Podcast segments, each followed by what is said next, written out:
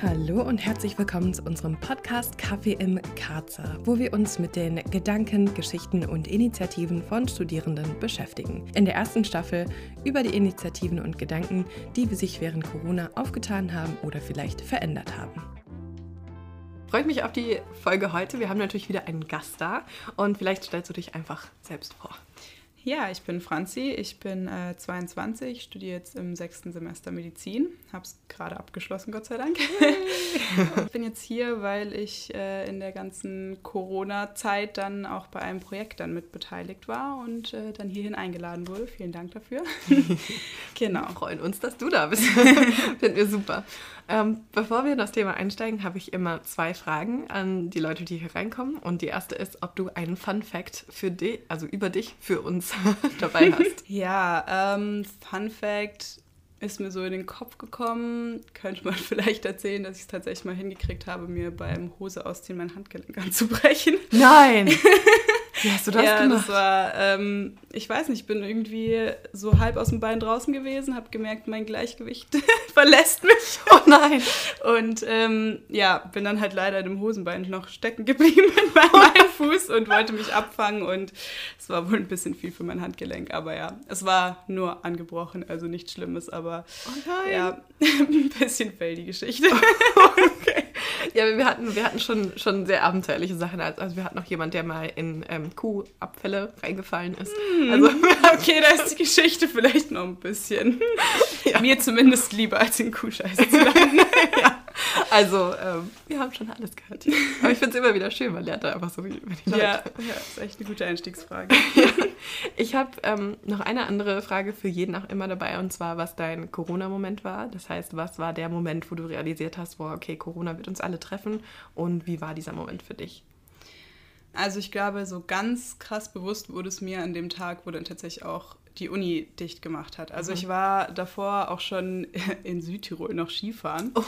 Es, war, es war noch bevor es Risikogebiet war, aber kurz nachdem ich äh, zurückgekommen bin, wurde das dann halt auch zum Risikogebiet erklärt. Aber ich glaube, da, also da war mir schon bewusst, dass es recht große Ausmaße annehmen würde, aber dass mhm. es halt wirklich so krass wird, dass auch Unis und Schulen zumachen mhm. und alles. Also ja, das war mir da einfach echt noch nicht so bewusst. Genau, deswegen ja. würde ich sagen, so die ganze Tragweite wahrscheinlich dann eher, wo die Uni dann tatsächlich auch gesagt hat, so und jetzt. Mhm. Ja, also weil viele hatten ja da eh Semesterferien, aber wir hatten da halt gerade eigentlich noch Kurse und mhm. ähm, ja. Dann wurden die auch mittendrin einfach abgebrochen? Ja, genau. Es sind dann tatsächlich auch irgendwie noch Klausuren ausgefallen und so, die wir da Krass. noch gehabt hätten und ähm, das war mein Corona-Moment. das ist auch ein ziemlich einschneidender Moment. Also ja. es ist echt interessant, aber jeder hat so unterschiedliche Geschichten, was das mhm. angeht. Ja, dann kommen wir auf dein Projekt zu sprechen oder auf das Projekt, an dem du beteiligt warst. Magst du uns einfach mal erzählen, was das Corona-Taxi ist und ja, was das ist? Was habt ihr da gemacht? Also das Corona-Taxi ist im Prinzip mit der Idee so quasi entstanden, dass man Patienten daheim trotzdem noch medizinisch betreut, weil die sind unter Quarantäne natürlich gestellt, wenn sie mhm. dann positiv getestet sind. Das heißt, sie können auch nicht einfach irgendwie zum Hausarzt gehen, wenn sie merken, oh, ihnen geht schlechter und dann aber natürlich äh, direkt ins Krankenhaus, wenn man halt eh nicht weiß, ob die vielleicht bald überlastet sein werden. Das war halt so ein bisschen dieser kritische Punkt und dann war halt die Überlegung, okay, wie kann man die Leute halt trotzdem noch irgendwie medizinisch betreuen, ohne halt eben so die Infrastrukturen, die da sind, eventuell noch zu überlasten oder so. Genau, und das halt eben bei denen daheim machen zu können, dass die halt mhm. trotzdem die Quarantäne auch einhalten können. Wer war denn so die Gruppe von Leuten, die dann zu den Personen gegangen ist? Das war letztendlich dann echt bunt gemischt. Also angefangen haben zwei Krankenpflegerinnen, mhm. die haben sich da freiwillig für gemeldet und die waren auch echt am Anfang, die haben irgendwie 14 Stunden Schichten gemacht oh. und sind da den ganzen Tag mit dem Taxi unterwegs gewesen und dann war halt eben klar, okay, man braucht mehr Leute, weil man mhm. kann halt die Patientenzahlen nicht mehr abdecken mit zwei. Dann kamen wir Studenten eben ins Spiel, mhm. ähm, weil ganz am Anfang, also kurz nachdem die Uni dann zugemacht hatte, mhm. hat das Gesundheitsamt hier in Heidelberg so einen Aufruf gestartet an mhm. Medizinstudenten, Studenten, dass die halt eben Leute brauchen. Da waren zum Beispiel auch ganz viele in der Hotline im Gesundheitsamt oder mhm. sowas. Mhm. Dann sind wir über das Gesundheitsamt eben an die Uniklinik gekommen. Mhm und wurden dann von den Krankenpflegerinnen eingearbeitet, dass wir dann eben auch noch das Taxi mit bestücken können, mhm. sozusagen. Ja. Am Ende waren dann sogar zwischenzeitlich auch zwei Ärzte dabei, mhm. aber Großteil waren eben Studenten und Krankenpfleger. Und mhm. dann halt immer noch die Taxifahrer natürlich. Das waren am Anfang Leute, die eigentlich äh, Schulkinder fahren, also zum Großteil ah. waren das so also so kleine Schulbusse quasi, mhm. die halt irgendwie zum Beispiel behinderte Kinder in die Schulen gebracht haben mhm. oder so. Und das wurde dann aber irgendwann geändert. Das hat dann auch das Gesundheitsamt oder ja, Landratsamt besser gesagt, dann übernommen und hat dann mit den Wägen und Fahrern mhm. vom Landratsamt das gemacht. Genau. Wow, cool. Ja, so hat sich das dann Stück für Stück immer noch weiterentwickelt. Das war halt auch ganz spannend, so zu sehen, wie halt ja. so die ganzen Abläufe und so ähm, noch ein bisschen besser gemacht wurden immer und man sich mhm. noch was Neues hat einfallen lassen, ja. Wie sah dann so ein Tag für dich aus, wenn du da mal mitgemacht hast? Oder war das überhaupt dann ein Tag, wo man mitgemacht hat? Oder ein Vormittag, Nachmittag? Wie, wie sah das aus? Das war tatsächlich total unterschiedlich, weil ähm, wir halt am Anfang noch nicht so viele Leute waren. Und da mhm. war man dann wirklich auch äh, den ganzen Tag eigentlich so mit beschäftigt. Mhm. Und sonst dann wurden immer mehr eingearbeitet. Und dann hat sich das irgendwie ganz gut aufgeteilt, dass man dann meistens irgendwie am frühen Nachmittag oder so mhm. dann fertig war. Und ähm, war eben immer so, wir haben uns dann morgens alle getroffen, haben uns dann halt äh, umgezogen in so die typischen Klinikklamotten, so diese mhm. Kasachs und so. Genau, dann hatten wir so eine Patientenliste, also wo halt stand, zu wem wir fahren müssen und haben uns das dann immer aufgeteilt, die Routen quasi, was so Sinn macht, welche Strecken man fährt, weil das war ja der komplette Rhein-Neckar-Kreis tatsächlich. Oh, wow. Genau, dann halt geguckt, wo irgendwie noch vielleicht besondere Anforderungen dabei sind mhm. und dann geschaut, dass oft, also wir hatten dann so fertig gerichtete Wägen mit dem ganzen Material und haben da halt dann immer noch mal geguckt, okay, ist alles drauf, was wir brauchen und so. Mhm. Und dann sind wir losgefahren alle mit den Taxis und mhm. haben halt unsere Routen so abgearbeitet und haben dann am Ende des Tages sind wir in die Klinik zurückgefahren, haben dort nochmal eine Übergabe auch an die Ärzte gemacht, die Blutproben mhm. und sowas abgegeben mhm. und ähm, Wägen nochmal mhm. geputzt und gerichtet mhm. und so. Ja. Genau, das war im Prinzip so der Ablauf immer. Mhm. Ja. Was, was waren so die Aufgaben, die dann bei den Patienten angefallen sind? Also es war viel ähm, mit den Patienten so sprechen, also wie es ihnen geht, was für Symptome sie haben, mhm. was sich verschlechtert hat, was sich verbessert hat. Auch bei fast allen haben wir eigentlich auch immer Blutentnahmen mitgemacht. Mhm. Ähm, und dann oft die Sauerstoffsättigung dann auch mitgemessen mhm. und zum Teil, wenn die zum Beispiel irgendwie gesagt haben, sie haben Probleme beim Atmen, dann haben wir zum Beispiel mal noch die Lunge mit abgehört oder so. Mhm. Also das waren genau im Prinzip halt die Aufgaben, dass man da so ein bisschen die im Auge behalten kann, ob sich da irgendwie was verschlechtert oder nicht oder ob die halt auch ganz gut alleine daheim klarkommen. Mhm. Und ähm, ja, im schlimmsten Fall dann halt eben äh, gucken, ob die in die Klinik müssen, genau. Okay. Gab es viele solcher Fälle, dass man sagen musste, okay, die müssen jetzt in die Klinik oder waren die meisten Verläufe zu managen? Also das meiste ging ganz gut. Also was es recht oft gab, war schon, dass man irgendwie gesagt hat, okay, da sollten wir morgen auf jeden Fall nochmal vorbeischauen oder mhm. irgendwie in ein paar Tagen nochmal. Aber man hat ja auch geguckt, wie weit geht es halt möglichst noch daheim. Sonst, ich glaube, jeder von uns hatte vielleicht mal so zwei, drei Fälle, die man dann wirklich direkt in die Klinik eingewiesen hat. Also mhm. ähm, wenn uns das, also wenn wir das quasi schon dann gemerkt haben, wenn wir dort waren, dass wir dann halt im Krankenhaus die Ärzte angerufen haben, gesagt haben, so ja, das und das ist unser Eindruck und ähm, das mit denen dann abgesprochen haben, dann Rettungsdienst gerufen haben. Die haben die dann in die Klinik, wo halt was auf einer Corona-Station mhm. frei war, hingebracht. Ja, oder sonst gab es halt auch manchmal, dass man meinte, okay, dem Patienten habe ich jetzt den Eindruck, ist ein bisschen kritisch. Da müsste man jetzt zum Beispiel sich die Blutwerte noch genau angucken. Und dann mhm. haben die Ärzte halt geguckt, je nachdem, ob es halt unauffällig war oder nicht, haben die dann letztendlich die Entscheidung getroffen und dann quasi im Nachhinein mhm. nochmal den Rettungsdienst geholt, dass die den Patienten dann holen. Mhm. Was ein cooles System, aber. Ja, voll. Also, Doch, das war echt, ähm, ja, sehr gute Idee, muss man sagen. ja. ja. Also vor allem, wenn man in andere Länder schaut, dass ja viele Länder auch nicht mit den milden Fällen umgehen konnten und sowas. Mhm. Also ich mhm. finde das eine geniale Sache zu sagen, okay, ja. ihr müsst in Quarantäne bleiben, es ist uns wichtig, dass niemand angesteckt wird, aber dann kommen wir zu euch einfach. Ja. Genial. Ja, doch, das hat tatsächlich dann letztendlich auch ganz gut funktioniert. Und man hat auch gemerkt, dass es die Patienten auch einfach total beruhigt hat zu wissen, okay, sie sind jetzt nicht hier mit dem neuen unbekannten Virus mhm. in ihr Haus eingesperrt sozusagen mhm. und niemand guckt mehr nach ihnen, weil ich glaube, da hatten halt schon viele, so gerade am Anfang, wo das eben noch so neu war, wusste ja noch niemand, was ja. passiert eigentlich so im Körper dann alles durch das Virus. Und da dann halt zu wissen, dass man nicht so unter dem Radar fällt sozusagen. Mhm. Also haben wir auch echt viele sehr, sehr schöne, dankbare Rückmeldungen bekommen, was natürlich auch ja. äh, dann echt Spaß macht, das zu hören. So. Oh, das glaube ich. weißt du, ob es das nur, gab es das nur in Heidelberg oder auch irgendwo anders in Deutschland? Ich bin mir tatsächlich nicht so ganz sicher. Ich glaube, es gab noch woanders ein ähnliches System, aber es ja, da bin ich mir ehrlich gesagt äh, okay. gar nicht so sehr sicher, aber es ist auf jeden Fall nichts, was arg verbreitet war. Hast du irgendwelche Erlebnisse gehabt, die dir so besonders im Kopf geblieben sind? Also einmal war es halt zum Beispiel ganz witzig, wir mussten uns halt, oder ja, was heißt lustig, aber wir mussten uns ja halt zum Beispiel immer auf der Straße an- und ausziehen, damit wir halt dort mit der Schutzkleidung ins mhm. Haus rein können und dann halt auch die schmutzige Schutzkleidung wieder abwerfen können und das aber halt alles unterhalb der Schutzkleidung, unsere normalen Klamotten und wir selbst halt nicht kontaminiert werden. Und mhm. ja, da fanden es dann manche irgendwie, also hatte ich dann einen Fall, der dann irgendwie dann kam, so ja, ob ich mich nicht im Haus umziehen könnte, das wäre ja total peinlich. Jetzt wüssten die Nachbarn, dass er Corona hat und so. Und ja, also man wurde natürlich schon auch echt komisch angeschaut mhm. und ich meine, ich kann es auch, ich kann es auch echt gut verstehen, je nachdem wie die Nachbarn drauf sind, will man das jetzt nicht unbedingt, dass sie es wissen. Wir haben aber natürlich auch schon die, die Schweigepflicht so gewahrt, aber das mhm. war halt ein mhm. Punkt, den konnten wir organisatorisch halt nicht ja. anders machen. Oder auch in einem Fall, da war ich selber gar nicht, aber ähm,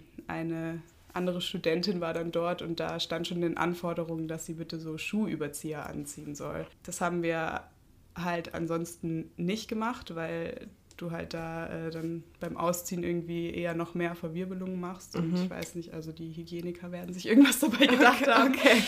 Jedenfalls hat sie dann dort extra diese Schuhüberzieher angezogen und mhm. die Begründung, dass die Patienten das wollten, war, dass sie Angst hatten, dass sie ihnen Corona in die Wohnung bringt. Aber sie waren ja schon längst mit oh. Corona selber daheim und irgendwie hatten okay. die Schiss, dass sie es an ihren Schuhen von irgendwo dann mitbringt. Ich weiß auch nicht. Also es war manchmal ein bisschen skurril, was da für Vorstellungen waren.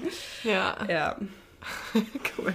Das ist schon witzig, sowas, wenn man sich das mal überlegt. Aber ja, wenn man ja. halt keine Berührung mit den Themen ja, sonst eben. hat. Voll, voll. Ja, ja, schwierig.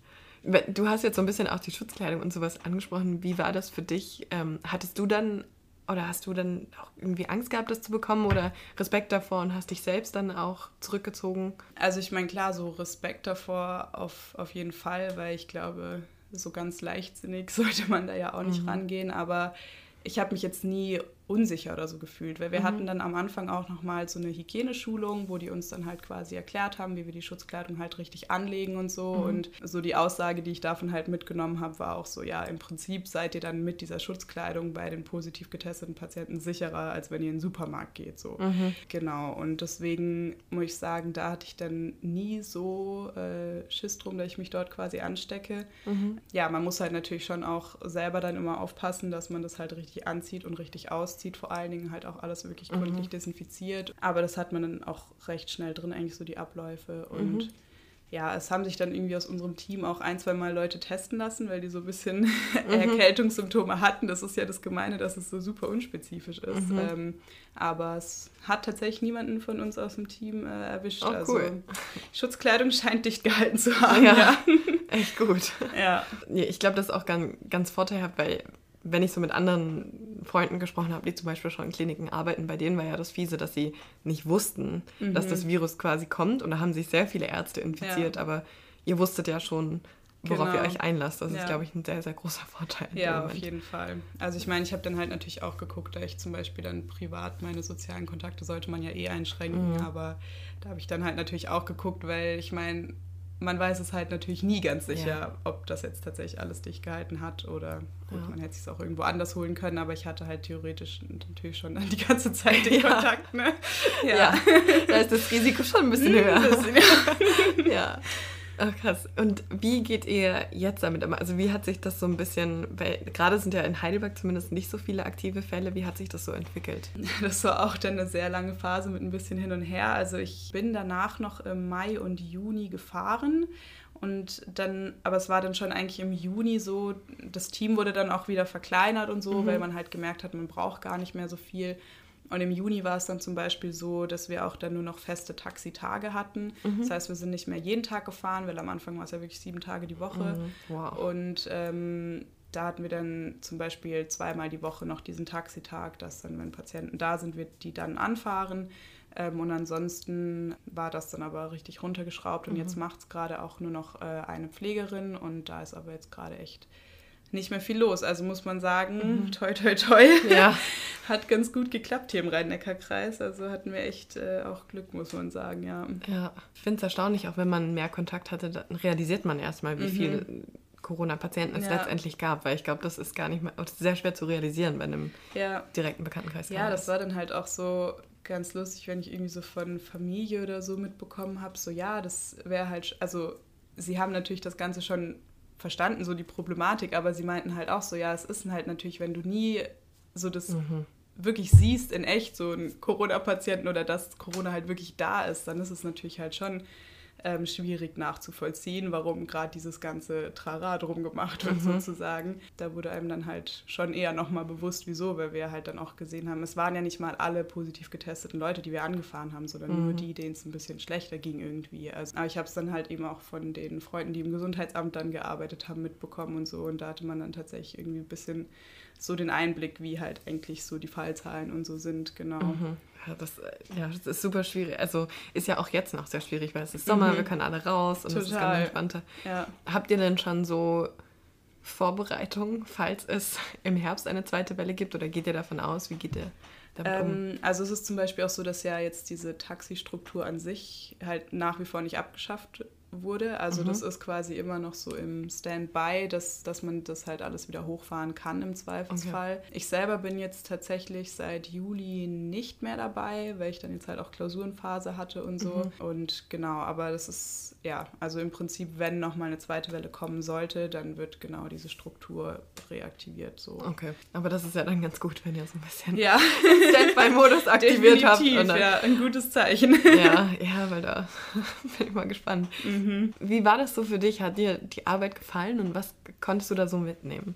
Ja, mir hat es tatsächlich echt Spaß gemacht, halt vor allen Dingen dann eben auch so zu merken, okay, also ich hatte es zum Beispiel auch einmal ganz krass, da kam ich halt äh, zu einer Patientin nach Hause und die war halt völlig aufgewühlt, die war halt, also die hatte auch hohes Fieber und ähm, war dann so in Sorge, weil irgendwie war sich dessen gar nicht so bewusst, was jetzt halt da alles vor sich geht und ähm, war halt da auch alleine in Quarantäne und hatte niemanden. Und dann halt so zu merken, dann habe ich mir halt dort echt Zeit genommen, habe auch länger mit ihr geredet und am Ende hat sie sich halt total bei mir bedankt, dass es sie so beruhigt hätte und so. Oh. Und das hat halt schon echt Spaß gemacht, mhm. ja.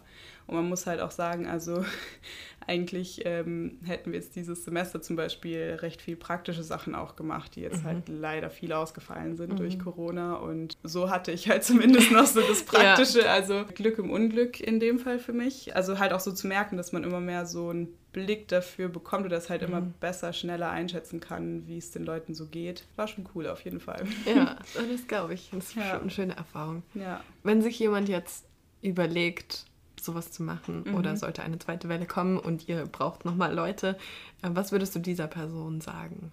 Also ich glaube, dass äh, man sich da definitiv gut melden kann und sollte, weil gerade so das Gesundheitsamt, das hat am Anfang ja wirklich einen Haufen Medizinstudenten auf einmal eingestellt. Ich glaube, ohne die ganzen Helfer, es war jetzt nicht nur hier mit dem Gesundheitsamt der Uniklinik, sondern ihr werdet da in eurem Podcast-Folgen sicherlich mhm. noch ganz viel anderes erzählt haben. Also ich glaube, dass wirklich so viele Strukturen sich da aufgebaut haben, mhm. ohne die es gar nicht so gut hätte funktionieren können. Deswegen, wenn da jemand Lust drauf hat, dann würde ich das definitiv probieren, sich da äh, irgendwie an jemanden zu wenden. Macht ja. auf jeden Fall Spaß. das ist schön.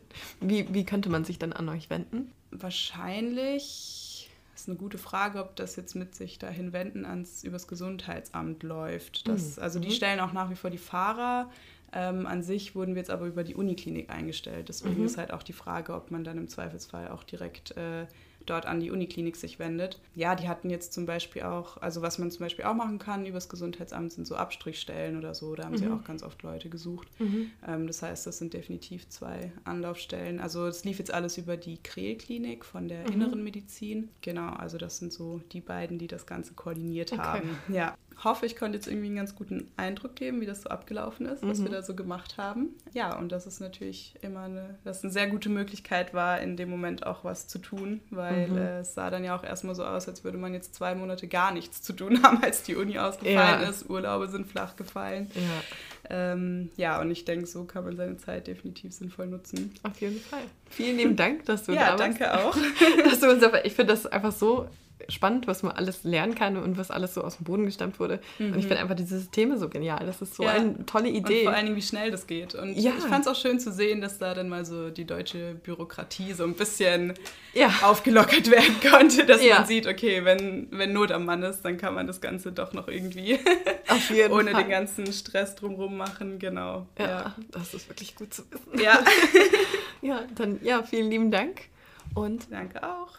Wir hören uns.